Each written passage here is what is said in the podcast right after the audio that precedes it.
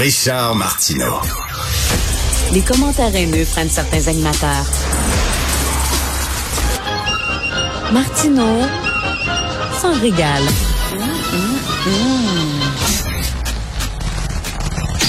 Alors, nous discutons avec Denise Bombardier. Denise, bonjour. Je suis absolument découragée, Richard. Pourquoi? J'écris ce matin dans le journal hein, euh, une chronique pour dire que euh, demain c'est la journée euh, des droits des femmes et que dans le contexte de cette guerre dans laquelle nous sommes tous, tous impliqués, eh bien, on est un peu mal à l'aise de, parler de particulièrement euh, du droit des femmes, alors que le droit des hommes, le droit des enfants et le droit des gens euh, qui respectent la souveraineté des pays et qui croient à la liberté, lui, est attaqué et je reçois des commentaires. Là, j'en reçois ça par ma. On a deux boîtes, vous le savez, on a deux boîtes de de de, de, de courriel de gens qui me disent Eh ben oui. Alors, il fallait parler du droit euh, des femmes qui sont violées en Ukraine actuellement. Il faut parler euh, des femmes qui se battent en Ukraine.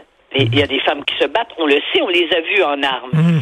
Et donc, les gens ne veulent voir que euh, les éléments les, qui se rapportent le plus près d'eux, quand alors on est devant un conflit qui, qui est une atteinte à tous les droits de tous les êtres humains de la Terre. Et vous rendez hommage, dans, dans, votre chronique, vous rendez hommage aux hommes. Vous écrivez ce qu'on a vu depuis le début de l'Exode. Ce sont des hommes qui accompagnent leurs femmes et leurs enfants jusqu'à la frontière et qui ensuite retournent sur le terrain pour combattre l'ennemi russe. Et ce que vous dites, c'est que c'est surtout une affaire d'hommes, euh, les guerres. Et là, je, quand j'ai lu ça, je dis, ah, va se faire tomber dessus. Ah, va se faire tomber dessus.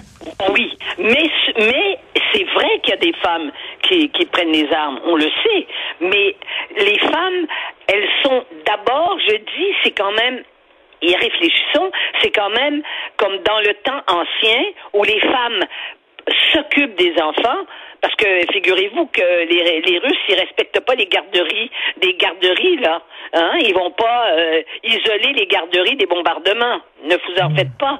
Alors, les femmes retrouvent la première fonction des mères, c'est-à-dire de protéger l'enfant. Et on le, on l'a vu parmi les, par le million et demi de gens qui sont partis.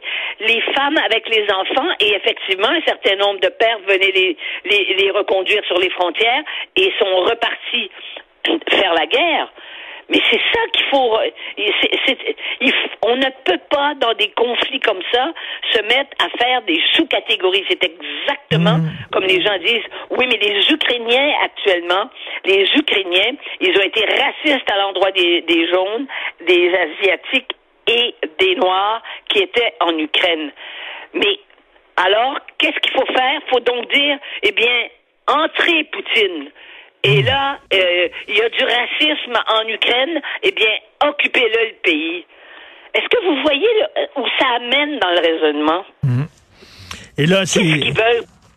Hein? Et, là, j'imagine, j'imagine, les, les, les, les, commentaires que vous devez recevoir sont très agressifs, là. Ben évidemment. Hein? Alors que la, la, majorité des gens euh, qui nous qui nous écoutent et la majorité des gens au Québec savent bien que Denise Bombardier euh, n'a pas été une que elle n'est pas l'incarnation des, des de l'antiféminisme. Si j'avais pas en mon temps si je m'étais pas battue et je n'avais pas j'avais pas de, de j'avais pas d'organisation derrière moi pour me battre moi à ce moment-là hein? Il n'y avait pas beaucoup de femmes qui se portaient à la défense des femmes. Au contraire, on disait, ben, de toute façon, euh, elle est agressive et puis euh, qu'est-ce qu'elle veut? Euh, je me suis fait dire, ben, coudon, retourne, occupe-toi de tes enfants. où on disait, c'est sûr que vous n'avez pas d'enfants, des choses comme ça. Moi, j'étais à une époque encore où tout n'était pas gagné pour les femmes. Peu de choses étaient gagnées pour les femmes collectivement. C'était des femmes personnellement qui s'en sortaient. Mais ceci dit, c'est pour vous dire que de nos jours, on n'est plus capable d'évaluer la gravité des événements qui nous entourent. y aura toujours des gens qui, de nos jours, n'ont qu'une première réaction qui est épidermique, qui est, qui est une réaction clanique, tribale, et qui reviennent à eux-mêmes leur droit personnel, le droit personnel de, des gens qui sont comme eux, et c'est ça qu'on défend. Mais là, c'est la liberté, c'est même la liberté d'exister que l'on défend. Et, et et on voit là, à quel point là, en Occident, on, on, on, se pose des problèmes de riches. Quand on est rendu à dire, est-ce qu'il faut, est-ce qu'il faut dire auteur ou autrice? Demain, là, c'est la, bon la journée des femmes. Ce qu'il faut, le, le gros combat, c'est la violence contre les femmes, les féminicides. Ça, c'est important. Ça, c'est important. Pas est-ce qu'il faut changer la langue française? C'est n'importe quoi, ça.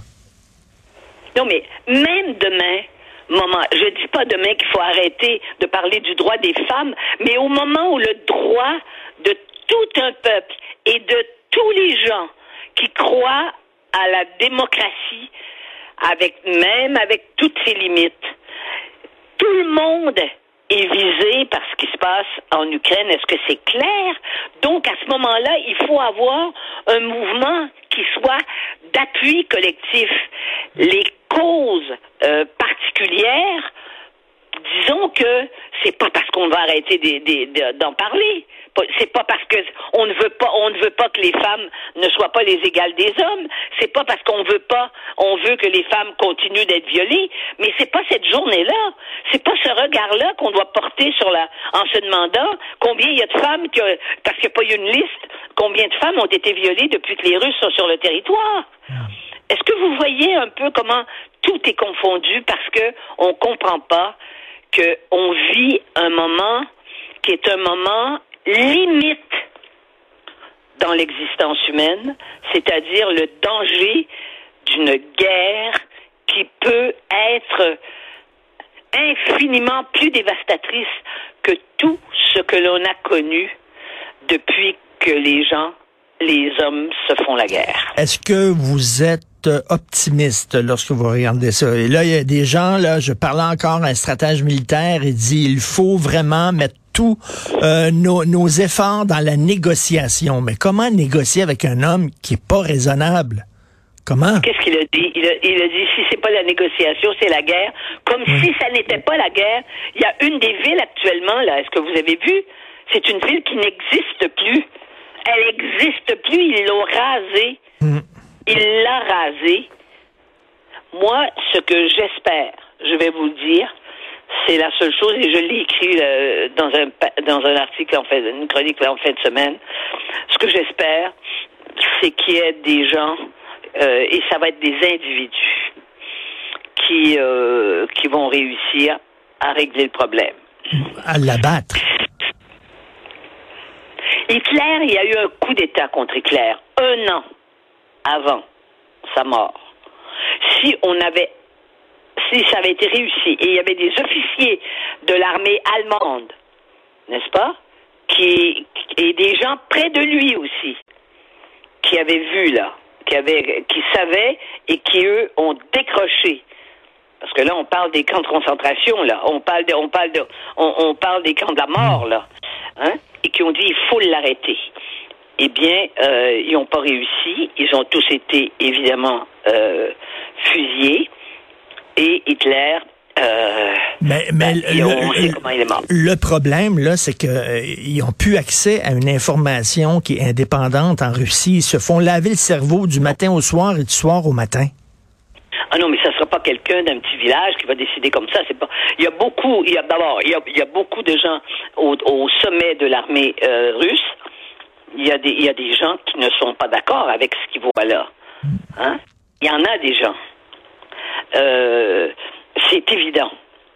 Il y en a qui ont quitté le pays et qui, de l'extérieur, ont fait des déclarations, des anciens conseillers politiques du temps de, de du temps où euh, euh, de où, les, où le Helsinki était là, mais euh, évidemment euh, Poutine était, était dans l'entourage d'Helsinki.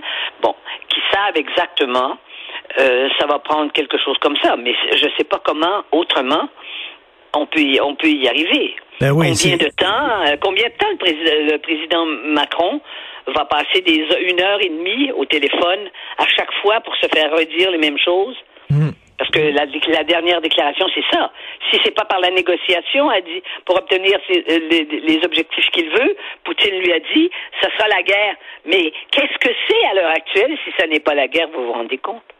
Là, non, c'est vraiment notre seule porte de sortie, c'est un soulèvement du peuple russe, ou alors c'est quelqu'un qui est prêt là, dans la garde rapprochée de Poutine, qui décide de- d'en finir, euh, parce que sinon, si on s'implique militairement, ça va vraiment être une escalade, ça va être la troisième guerre mondiale. Merci beaucoup, Denise. Ah, ça, c'est, Ah oui, c'est ça. Oui, Me- Merci, Denise. On se reparle plus tard cette semaine. Merci, bonne journée. oui, oui, d'accord.